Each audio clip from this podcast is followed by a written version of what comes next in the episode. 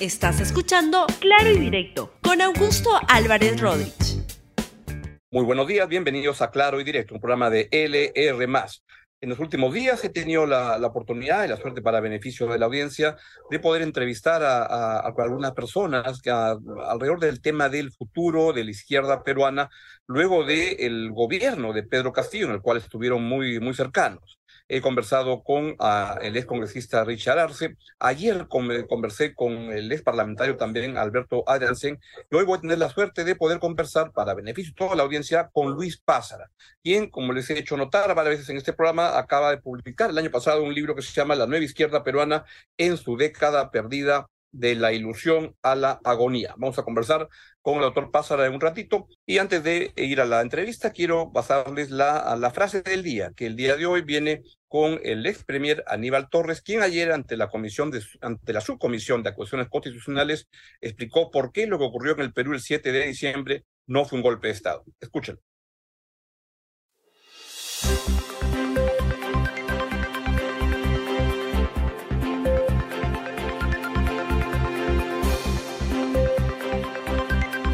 Delito de rebelión, como lo han dicho juristas de trayectoria mundial, no los que son invitados aquí a los medios de prensa, el delito de rebelión significa alzamiento en armas.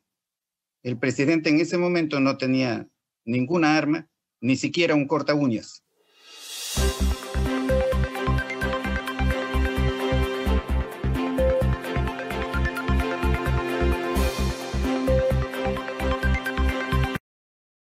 Bien, pues al final la justicia va a, resolver qué es lo que ocurrió. Desde mi punto de vista, hubo un intento fallido de golpe de Estado. Fue un golpe de Estado bastante tonto, pero golpe de Estado al fin y al cabo. La justicia dirá qué es lo que ocurre. Vamos con la entrevista del día y tengo el gusto de presentarles a, Luis Pázara, a un distinguido peruano que, que, ha estudiado muchos temas sobre la justicia, la, la izquierda y la política peruana y ha publicado este libro sobre la nueva izquierda. Lucho, muy buenos días. Buenos días, Augusto. Un gran gusto. Debo decir que Lucho, Lucho Pasa nos atiende desde Salamanca, donde él ha sido profesor en la Universidad de Salamanca y reside este, ahí. ¿Cómo, este, tú has visto en eh, las entrevistas que hemos hecho esta semana y has estado siguiendo lo que pasa con la, con la izquierda peruana? ¿Qué es lo que pasa con la izquierda peruana? Y te pediría, para empezar, que nos pudieras sintetizar tu, tu libro. ¿Cuál es la principal conclusión que trae con respecto a la, a la agonía de la ilusión, a la agonía de la, de la izquierda peruana? Bueno, la principal eh, conclusión es que, habiendo sido un actor muy importante en el último medio siglo, la izquierda peruana, o lo que diríamos la nueva izquierda peruana para distinguirla del, del Haya, del, APRA de Haya de la Torre en su, su fase inicial y del Partido Comunista del Perú, Partido Comunista Peruano, perdón, eh, relacionado con Moscú. Esa nueva izquierda que surge a fines de los 60, el comienzo de los 70, ha sido un actor fracasado. Y porque ha sido un actor fracasado, lo que yo hago en el libro es hurgar en las razones de ese fracaso un ejercicio que los grupos de izquierda se han negado a hacer. Y, ayer tenemos el mejor ejemplo en, la entrevista que le hiciste a Alberto Adriansen, un, un hombre intelectual destacado que sin embargo rehúsa a entrar al tema de por qué fracasó la izquierda, ¿no? Es decir, eh, la responsabiliza, responsabiliza a otros elementos, al cambio del país, al cambio de las circunstancias, a la caída del muro, y no se pregunta qué pasó dentro de la izquierda. ¿Y qué pasó dentro de la, de la, de la propia izquierda que no pudo tener un planteamiento alternativo en el, en el país? Bueno, yo creo que como, como se ha dicho por muchos, la izquierda peruana no se preparó nunca para gobernar, se preparó para ejercer oposición. Y eso creo que tuvo que ver con varios, varias y la palabra tara es muy fuerte, varios, varios lastres de, esa izquierda, ¿no? Yo diría principalmente tres. El primero fue que leyó la realidad peruana con los anteojos de Marx, Lenin y Mao. Citó a Mariátegui, que proclamó aquello del socialismo será el nacionalismo nuestro no, no será ni copia ni calco, pero en los hechos esa izquierda no supo leer la realidad peruana. Y, y creo que el ejemplo más obvio es que quiso ver eh, gérmenes revolucionarios en lo que eran reivindicaciones de las organizaciones sociales con las que trabajó, que no buscaban la revolución, buscaban mejoras del, en el sindicato, en el campo, donde fuera.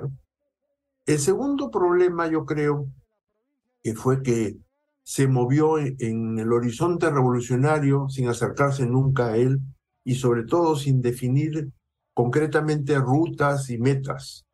Hay un ejemplo lamentable que es el de Horacio Ceballos en 1980, candidato presidencial en el meeting final de su partido en la Plaza San Martín, levantando un fusil de madera. Porque la izquierda, ¿te acuerdas?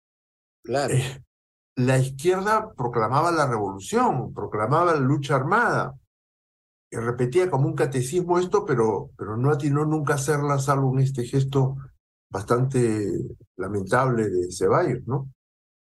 Y lo que pasó en los hechos fue que capitalizó el descontento luego del gobierno militar, se hizo de un electorado importante que sumado fue una cuarta parte del electorado y llegó a la Asamblea Constituyente del 78 primero y luego al Parlamento y no supo qué hacer tampoco allí atinó a trabajar por logros concretos, que era lo que la gente quería, sus bases querían eso, que, que obtuviera cosas concretas. Y la izquierda seguía pensando en la revolución y la lucha armada, pero nunca la hizo, salvo Sendero Luminoso, que es el tercer factor que quiero recalcar. Eso, porque mientras ese sector de la, de la izquierda tenía fusiles de, de madera y un discurso de ese tipo, pero nunca aterrizaba, a Ismael Guzmán en Ayacucho, este, se lanzó a hacer con, con, con, con anfo y con dinamita que no eran de, de madera ni de, ni, de, ni de juguete. ¿Cuánto daño le hizo Sendero a, a, a la izquierda, a esa izquierda peruana? Yo creo que mucho, pero no solo por responsabilidad de Sendero, que desacreditó las causas de izquierda en su momento, y fíjate, claro. hasta ahora el terruqueo es un resultado de eso, ¿no? Sin duda. Eh, no solo por eso, sino porque la izquierda no supo reaccionar frente a Sendero durante algunos años mantuvo un discurso de compañeros equivocados, no es el momento de la lucha armada, etc. Y mientras tanto, Sendero fue creciendo, fue ganando fuerza eh, y, y, y se, se, apropió de la bandera de la izquierda.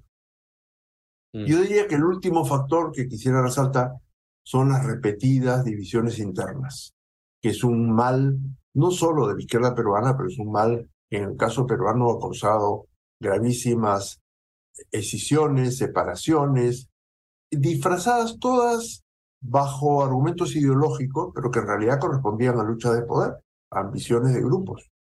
Y este, esta ruta sigue hasta 1990, elección presidencial en la cual Alfonso Barrantes obtiene 4,8% de los votos emitidos y Henry Peace 8,2%. Ahí se acabó la izquierda como protagonista, ganó Fujimori, como sabemos, es la segunda vuelta. Al carro de Fujimori se sumó la izquierda, hay que recordarlo. Claro. Esto, esto, por supuesto, no forma parte de los recuerdos que hacen los grupos de izquierda, pero hay que recordar esto. Y luego se sumó al, al gobierno de, Tola, de, Toledo, de Humala y de Castillo, finalmente, Castillo. En, calidad, en calidad de acompañantes, ¿no? Y, y, esa falta de, de, alternativa o de plan, porque siempre lo que ocurría o en estos últimos años era que ganaba un candidato y la izquierda empezaba y se, se subía a esa, a esa combi y en el primer paradero el chofer de esa combi los bajaba y los expulsaba. Así es. Así es. Eh, es que, mira, como nunca ha habido, la, izquierda habla de autocrítica con mucha frecuencia, ¿no? Pero... Sí habla de autocrítica para criticar a otros, en realidad, pero nunca la autocrítica, o casi nunca se hace en primera persona, salvo algunos líderes que han reflexionado sobre el tema, que son muy pocos. Pero como no ha, no ha habido esa revisión, ese espíritu verdaderamente autocrítico, no se ha pasado revista a estos fracasos, primero al gran fracaso de los años 80 y en segundo lugar a estos, a estos intentos fracasados de gobernar eh, a través de otros o con otros, que todos acabaron mal. Y acabaron mal básicamente porque la izquierda no tiene logros que presentar. Fíjate tú lo que ha ocurrido con, con Pedro Franque eh, y el gobierno de Castillo.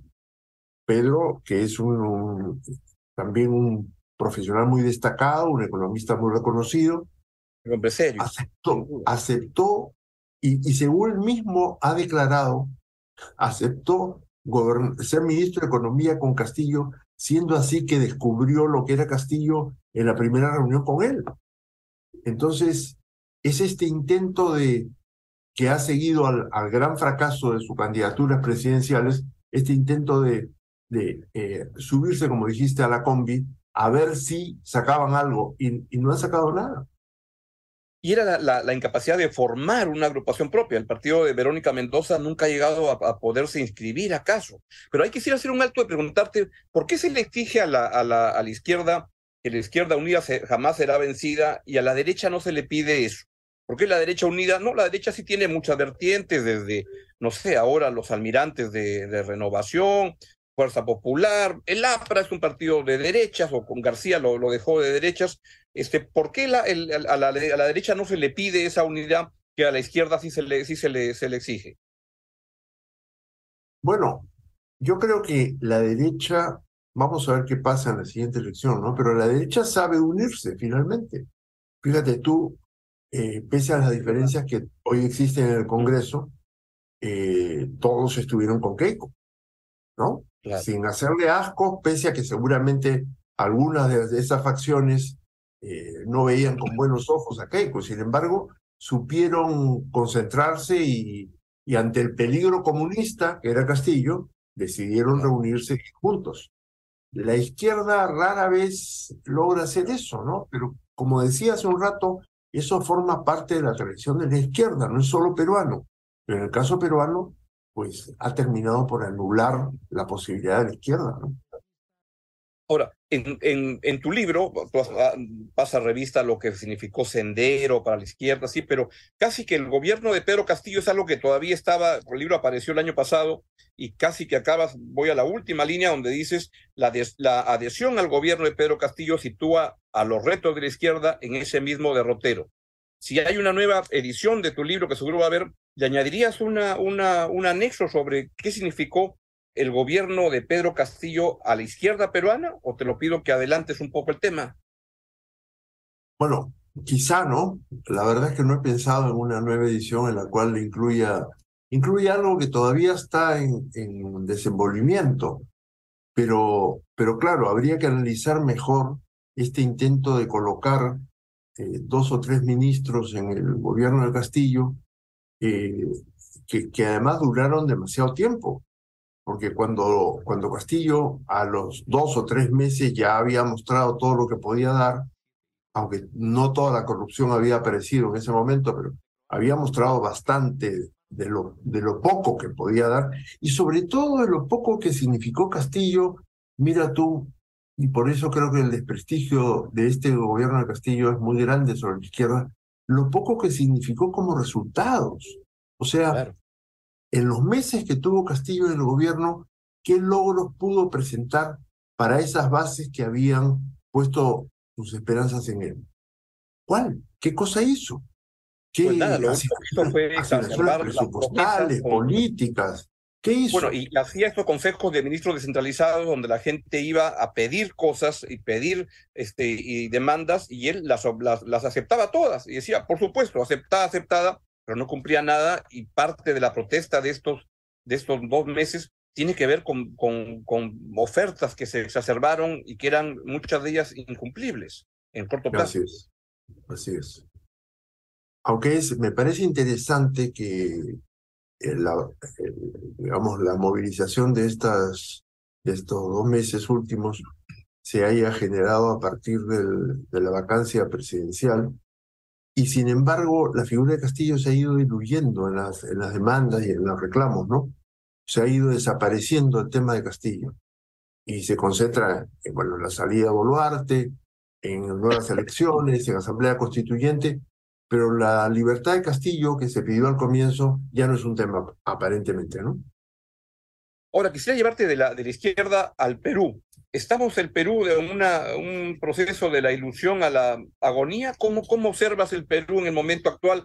¿A dónde ves? A veces de la, la, la, distancia física, aunque tú siempre estás atento a lo que pasa en el Perú, pero ¿cómo observas el, el, el proceso peruano en el momento actual? Bueno, yo diría que la ilusión ha desaparecido casi y queda más, hemos quedado más bien en agonía, ¿no? Y desde hace ya unos años. O sea, Castillo, quiero decir esto, los peruanos tenemos, tendemos a creer que la historia empezó ayer, ¿no? Mm. Entonces, así como se creyó en algún momento que el, eh, la historia había empezado con Velasco, bueno, el APRA creía que la historia peruana había empezado con el APRA. Eh, eh, lo que en algún momento se llamó el complejo de Adán. Mm. Se, le, se le llamaba así al APRA. Bueno, digamos que los peruanos mayores pensamos que todo empezó con Velasco. Eh, ya no se recuerda el fracaso del primer gobierno de la U, no, ya no existe. Ya los peruanos menores no saben quién fue Velasco, lo saben muy borrosamente. Y entonces la historia de la izquierda actual, por ejemplo, empieza con Fujimori, no empieza con, con la materia que yo he abordado en el libro, y así sucesivamente. Entonces, eh, la situación actual no empieza con Castillo, esto me parece clarísimo. En los últimos gobiernos, sobre todo a partir de las impugnaciones que Keiko ha hecho, su incapacidad para aceptar la derrota, le ha hecho mucho daño al país, ¿no? Eh, y eso creo que nos ha colocado en esta ruta absurda de tener presidentes, congresos, que, que mejor no, no cuento cómo se ve esto de fuera, porque realmente yo, yo a veces siento pues, vergüenza de tener que explicar por qué el Perú está, está, en la situación que está, que es difícil de entender para quien no es peruano y no, no sigue el proceso peruano. Estamos cada vez peor, en realidad. Y tú, eres, eres, peruano y, si, si, entiendes dónde empieza esto, porque mira, a diferencia del APRA o del gobierno militar de Velasco, Castillo sí tenía un discurso que decía, esto empezó hace 200 años y tenía algunas frases este, ya graciosas, pero cuando decía, si la reforma educativa se hubiera hecho hace 200 años, esto sería diferente. Entonces, claro, le pasaba a, a don José de San Martín la, la, factura de lo que estaba pasando, pero él decía siempre, esto empezó hace 200 años. ¿Esto empezó hace cual, 200 años? Yo creo que empezó hace 200 años, eso es cierto, pero digamos que no puedes eh, echar la responsabilidad sobre San Martín y, y el siglo XIX el fracaso del guano, etc. No, eso existió, efectivamente son antecedentes importantes que hay que conocer, pero yo creo que la historia reciente del Perú, la más reciente, empieza con Keiko Fujimori y su necesidad de no aceptar la derrota, ¿no? Eso me parece... El 2016. La, no, la, la, la decadencia sí. más reciente tiene muchos temas antes, Así pero la de, empieza el 28 de julio del 2016, cuando Keiko Así Fujimori es. no acepta su, su, personalmente la pataleta que le da y que, y que destruye todo. Así es. Yo creo que eso, eso causó un daño y un daño duradero, ¿no? Y que no sabemos hasta dónde se va a extender, porque ahora Keiko dice que no va a ser candidata, pero vamos a ver. Bueno, vamos a ver, pero pero tú dirías que, que, ¿qué es lo mejor que puede pasar en los próximos, próximos 12 meses en el, en, el, en el Perú? Esa es la pregunta más difícil que puedes hacer. Pero por ¿Quién, ¿quién, se atreve, ¿Quién se atrevería a decirlo, Augusto? ¿Quién se atrevería a decirlo? Bueno, lo mejor que podría... Una... A ver. Porque yo creo que lo, lo que tenemos claro es cuáles son las válvulas de escape. Evidentemente hay una tensión social que no baja, que se mantiene, pese a los muertos, que es otro, otro dato muy impresionante que resulta difícil de explicar, eh, pese a los muertos, la presión continúa y al parecer se va a mantener. Entonces, recurramos a válvulas de escape. Una es la renuncia de Boluarte, que me parece la más inmediata, aunque no sé si la más factible, pero es la que... Es dejarle la cancha a, lo, a, los congresistas esa, esa renuncia para que digan, muy bien, se fue Dina, ahora ponemos a alguien y, y, y, y, seguimos este, felices en, esta, en este viaje psicodélico hasta el 2026. Pero en ese caso habría que accionar la segunda válvula de escape, que es las elecciones. Claro. Entonces, en lo, en lo que pon, y ahí me quedan mis, o sea, se me agota la válvula de escape. Eh, yo creo que el problema de fondo es que tú dices, bueno, agotadas esas dos válvulas de escape, convocadas elecciones generales, ¿quiénes van a llegar?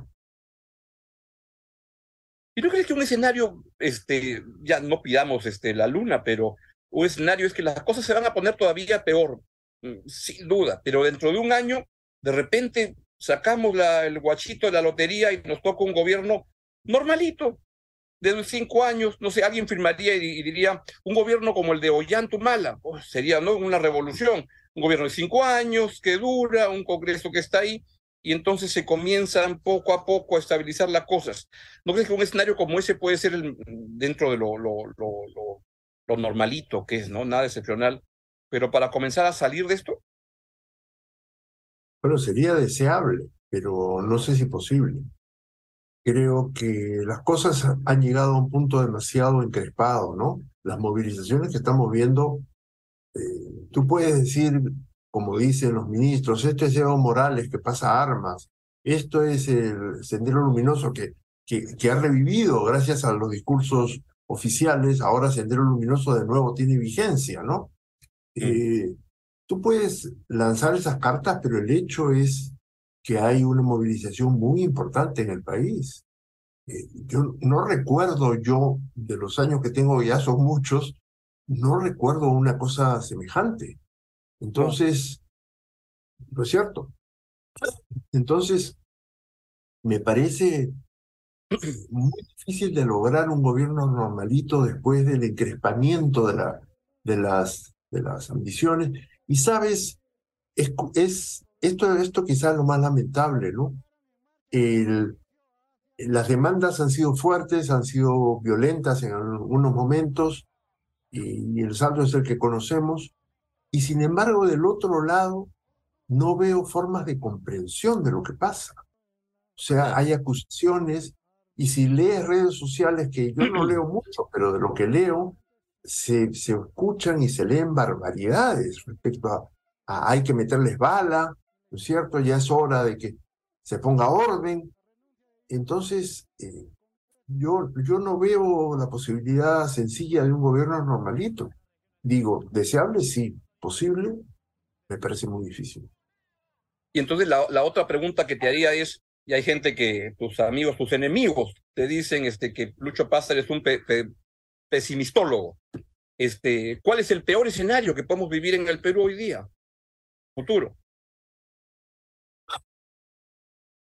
No, pese a que dicen que soy, bueno, en mi descargo debo decir que siempre que he pensado mal, casi siempre que he pensado mal, la realidad ha confirmado lo que yo pensaba. De modo que tan pesimista no soy, quizás soy realista con un toque. Pesimista es un optimista bien, bien, bien informado.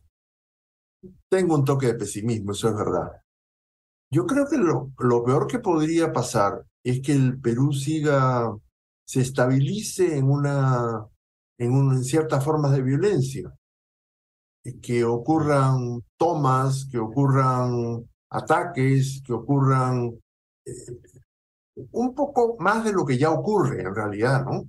Y eso se estabilice como una situación más o menos cotidiana, ¿no? Creo que sería eso. La otra posibilidad, la otra posibilidad es que eh, se, como resultado de las elecciones generales se elija a un gobierno fuerte, un gobierno que imponga orden a la mala, digamos, sin tapujos, y que tenga el respaldo de una elección. Claro. Entonces, estoy pensando en algún general en retiro, ¿no? A uno de esos hombres que ve la, las cosas en blanco y negro y que imponga cierto orden a un coste, a un costo de muertos aún mayor el que ya se pagó, ¿no? Ahora, eso puede salir de izquierdas o de derechas, ¿ah? También puede haber algo fuerte, de, aunque no sé si el establishment permitiría que llegue algo así, pero si uno ve unas encuestas recientes que me, me, me, parecen interesantes, pero, pero preocupantes, es que hay un 21% que le parece que el bloqueo de carreteras es una forma legítima de eh, protesta. Quemar en este, edificios públicos, 10% le parece bien. Y que en tomar el aeropuerto hay 12% que dice, no, está bien, es una forma este, de, de, de protestar. O sea, hay un germen ahí y Antauro Mala tiene un 12% de gente que definitivamente votaría por él y 15% podría pensar votar por él. insisto, Augusto, muchos seguramente, no sé, no sé quiénes son, habría que identificar por estratos quiénes son los que están en esas posiciones, ¿no? Pero muchos de ellos seguramente podemos decir que son gentes con poca educación, con pocas oportunidades, etcétera, etcétera. Entonces, yo quizá exagero, pero yo tiendo a hacer, atiendo a comprender mejor ese tipo, ese tipo de rabia, ese tipo de, de, ira social contenida, postergada en el tiempo. Que además, ya que estoy jodido, mejor que, que, que se jodan todos. Exacto. Lo que no entiendo es que esto no se, no se quiera comprender.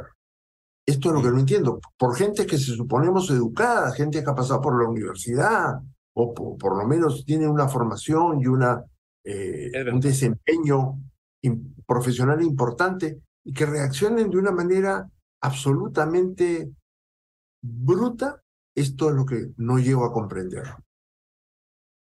Y, me parece que ahí, ahí hay un, un factor explicativo de la tragedia peruana, ¿no? Oh, sin duda, sin duda. Te agradezco mucho tus comentarios y tu, tu testimonio de cómo ves las cosas y te voy a seguir molestando en el programa. Te envío un gran abrazo. Claro, Augusto, cuando quieras. Bien. Ha sido el doctor Luis Pasara uh, comentándonos sobre la realidad peruana y este libro que la verdad se lo recomiendo muchísimo, La nueva izquierda peruana en su década perdida, de la ilusión a la agonía. Ha sido todo por hoy, lo dejo con la estupenda promoción de LR+. Chao, chao, hasta mañana. Gracias por escuchar Claro y Directo con Augusto Álvarez Rodríguez. Suscríbete para que disfrutes más contenidos.